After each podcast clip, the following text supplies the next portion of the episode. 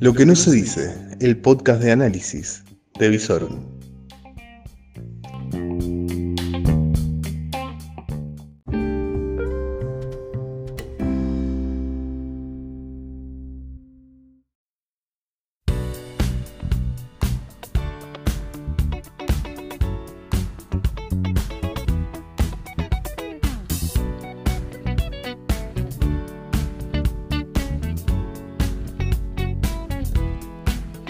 Muy, pero muy buenas noches.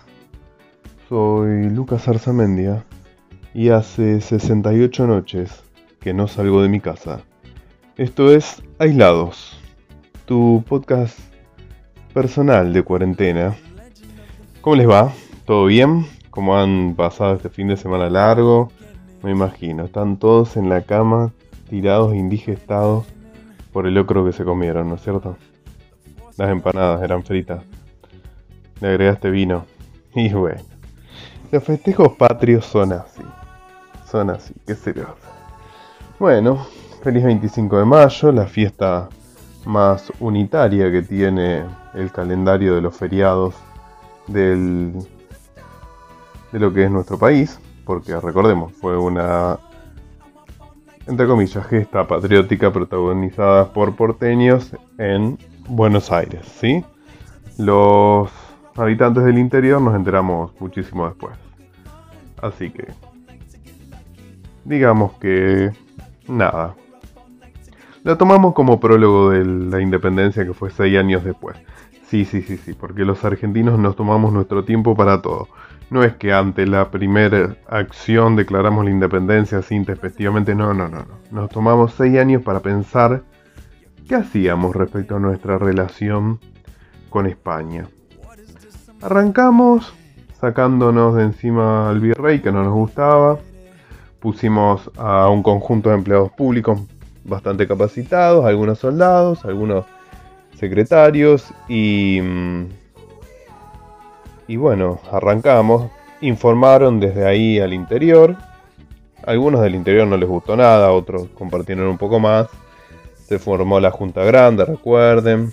Después tuvimos la Asamblea del 13. En el medio, Belgrano iba por la costa del río Paraná y enarbó la, la bandera por primera vez. Basta, Tucumán, Salta, las grandes batallas de, de, Belgrano, luego viene San Martín, lo releva en el ejército del norte y en el 16, mientras San Martín está en Mendoza preparando el ejército para ir hacia Chile y Perú, nos decidimos hacer un congreso y finalmente declarar la independencia. Pero bueno, nos tomó seis años. Asamblea del año 13 mediante, que fue muy, pero muy avanzada, con la libertad de vientres, la moneda, el escudo nacional, la bandera que Belgrano la enarbola y el directorio se enoja todas estas cuestiones tan pintorescas de nuestra historia nacional que nos llevaron seis años para la independencia, alrededor de 50, no, 40 para la unificación del territorio nacional, qué sé yo, una historia bastante entretenida. La verdad que si hay algo entretenido en nuestro país es la historia. Léanla, estudienla, es hermosísima hasta más o menos el 30. Bueno, vamos a tirarnos un poco más, hasta el 50. Hasta el 50 digamos que hicimos cosas novedosas, buenas y malas, con avance y con retrocesos. De 50 en adelante nos podríamos haber ido a dormir la siesta y si hoy nos despertáramos con las cosas como estaban más o menos en los 50, creo que estaríamos muchísimo mejor que ahora, pero bueno. Nada. Reflexiones de una fecha patria tan porteña y unitaria. Bueno, volvemos. Volvamos. 25 de mayo 2020. Argentina. Pandemia. Cuarentena. Aislamiento social preventivo y obligatorio. Alberto Fernández es el presidente. Aunque usted no lo crea, tenemos gobernador Omar Perotti. Y también tenemos intendente que anduvo recorriendo la ciudad para ver cómo se tomaba el recreo de la ciudad. Y nos felicitó. Pablo Hapkin. En el medio, la enfermedad que nos convoca, el coronavirus COVID-19, que tuvo En el día de hoy, en el reporte, en el último reporte del día, 552 nuevos diagnósticos, sumando en total 12.628 casos positivos en lo que va de la pandemia, 7,9 eh, importados, 44,1 por contactos estrechos y 32,1 de circulación comunitaria. Desde el último reporte son 11 muertes. Durante la mañana hubo 4 más, por lo cual, si mal no recuerdo, estamos en 15 muertes en total en el día de hoy, siempre concentradas en lo que son los focos principales de esta batalla, que son Ciudad de Buenos Aires, provincia de Buenos Aires, por sobre todas las cosas el conurbano, Chaco, algunos casos en Córdoba, algunos casos en Río Negro. Nada ha salido de esa zona, la edad de mayor incidencia por encima de los 60 años, por eso les repetimos a aquellos que están dentro de lo que es la población de riesgo, extremen los cuidados, salgan lo menos posible, lavado de mano, barbijo, distancia social, bueno, ya saben, todo el menú para sobrevivir a este año 2020 que ya viene bastante, pero bastante complicado. En la provincia de Santa Fe, en cuanto a los números, se dio algo muy particular, porque tenemos menos casos que ayer. Sí, porque uno de los casos de ayer fue recaratulado y no pertenece a la provincia de Santa Fe, sino que se le ha imputado a la ciudad de Buenos Aires, porque tenía el domicilio legal aquí pero vivía efectivamente en la ciudad de Buenos Aires. Hasta aquí la información del virus. Mientras tanto, ¿qué más decirle? Eh, voy a hacer una secuencia para ansiosos. Ansiosos que quieren decir y ahora qué y después qué y cómo seguimos. Eh, bueno, a ver. Vayamos a las cosas que sabemos seguro que va a pasar después de esta pandemia. Sabemos y estamos seguros de que el día después de levantada la cuarentena vamos a tener un país más pobre. La caída del PBI se va a calcular entre el 9 y el 12%. Vamos a tener mayor desocupación, seguramente una desocupación en dos dígitos. ¿Sí? 10, 11, 12 dicen algunos. Vamos a tener que ver y esto, de esto no estamos seguros, si estamos en default o no. En este momento la Argentina está en default, ¿sí? Porque el último pago que debería realizar de intereses no lo realizó. Pero, pero no es un default eh, hasta ahora angustiante, que tan de moda se puso la palabra, ya que hay una mesa de negociaciones, están todos sentados en esa mesa de negociaciones y por lo tanto hay una expectativa de que el default no dure demasiado.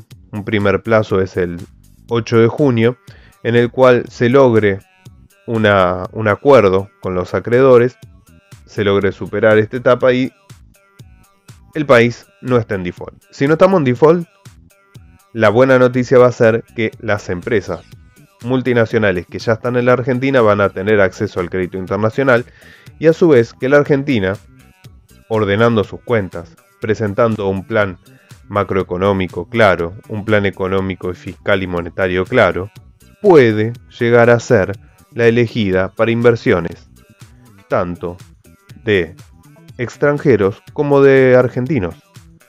Sí, porque los argentinos hoy estamos huyendo del riesgo argentino mediante la compra de dólares.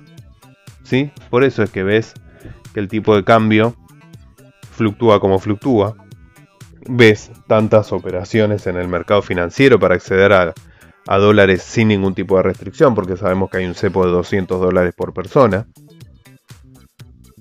Y entonces, si el riesgo argentino sigue siendo tan alto, si la imprevisibilidad es tan alta, no va a haber inversiones, ni de propios ni de extraños. ¿Qué otra seguridad tenemos? Hasta el 2023 tenemos este gobierno, ¿sí? Por lo cual eso da cierta estabilidad, lo cual es bueno. Puede ser una estabilidad que para la, inversión sea buena o sea mala. Eso lo vamos a ver una vez que se solucione el tema de la deuda. Por otro lado, vamos a tener intacta la capacidad productiva, más desgastada porque hace más de cuatro años que la inversión neta es negativa en el país, es decir, no se actualizan las maquinarias, por lo cual va a haber que requerir una inversión extra para mantener la capacidad productiva. Y vamos a necesitar ver qué se va a hacer con la inflación. Porque la inflación, con el nivel de emisión que requiere afrontar esta crisis, va a ser más alta. ¿Cuál es el problema en este momento? El problema es que no hay ningún plan de nada. Sí. El gobierno no sabe cómo ni cuándo sale de la cuarentena. Eso en cuanto a lo sanitario. En cuanto a lo político, se supone que va a haber elecciones en el 2021. Eso agrega un poco de incertidumbre, porque no es lo mismo un oficialismo con mayoría muy cómoda en ambas cámaras que si gana la oposición y tiene más controles. Y en lo económico, la incertidumbre es total. Desde la llegada al gobierno no hay plan económico. Está bien, me van a decir, lo agarró justo cuando estaba recién empezando a andar, no pudo presentar el plan económico. Se suponía que iban a arreglar la deuda y después presentar el plan. Cuestión, chicho limonada, plan no hay. No hay plan económico para transitar la cuarentena, es decir, el gobierno no explicita hasta que la cuarentena se termine vamos a seguir emitiendo, el límite de emisión es este, si no podemos emitir más vamos a tratar de emitir algún bono de deuda, no, todo lo vamos viendo sobre la acción. ¿Sí? Si vos querés saber qué va a pasar mañana, vas a tener que esperar a mañana, porque el gobierno no te anticipa nada. ¿Hay plan para llegar al fin de la cuarentena? No. Lo que sí se ve es que las herramientas se van desgastando. Tanto es así que la ANSES ya está pensando en la emisión de un bono para financiar el plan de asistencia a las empresas. O casualidad, había economistas que le habían dicho al gobierno que esto era lo que debía hacer desde el principio de la cuarentena y no en el medio. Es decir, emitir un bono que tuviera la ANSES dar la asistencia y que ese bono fuera la amortiguación de la emisión monetaria. Podrían escuchar antes a la gente que habla, digo, razón por la cual hay muchos que están requiriendo que haya un consejo de economistas formalmente convocado para que las propuestas queden formalizadas en ese consejo y que puedan ser estudiadas en el gobierno. El gobierno hasta ahora solo escucha un consejo de científicos y tiene un consejo asesor para la crisis productiva que no incluya a nadie más que no sea del oficialismo y del gobierno. Por lo pronto, hasta pasar la pandemia, solo queda la emisión. Eso ha quedado muy claro. ¿Por qué? Porque las, eh, las recaudaciones tributarias se derrumban.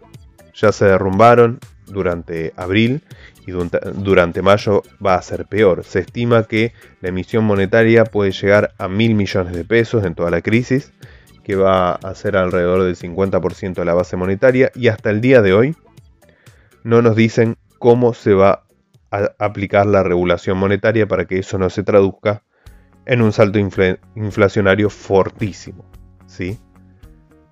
Según los especialistas, lamentablemente el 2021 puede llegar a ser un año con inflación de hasta tres dígitos.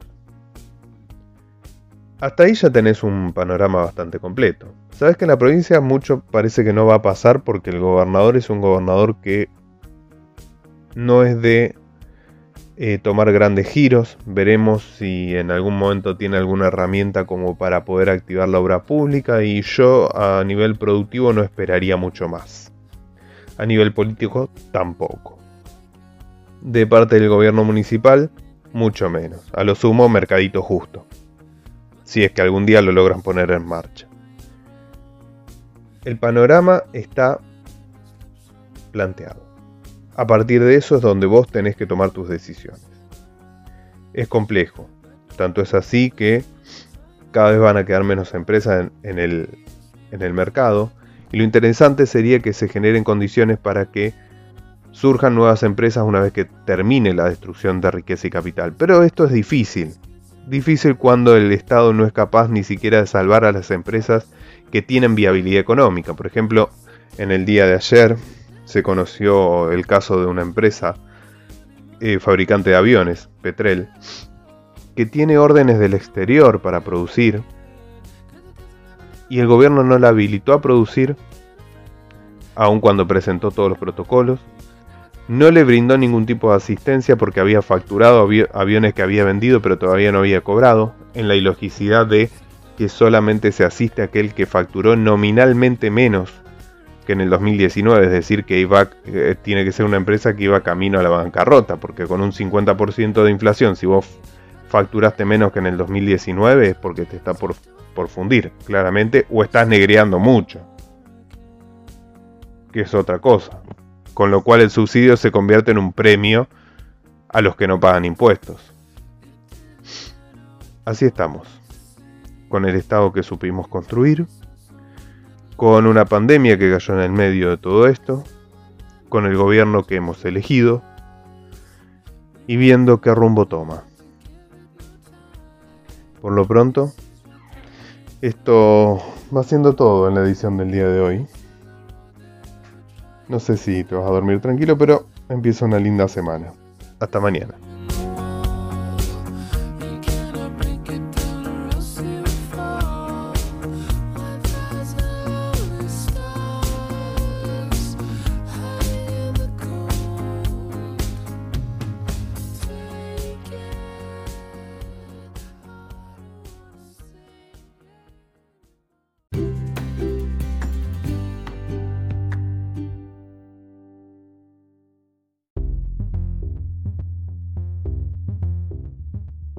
Todo lo que necesitas saber en Lo que no se dice, el podcast de Visorum.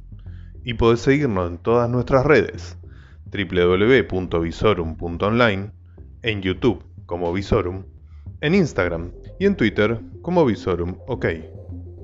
Todo el día informado a través de nuestras redes. Lo que no se dice,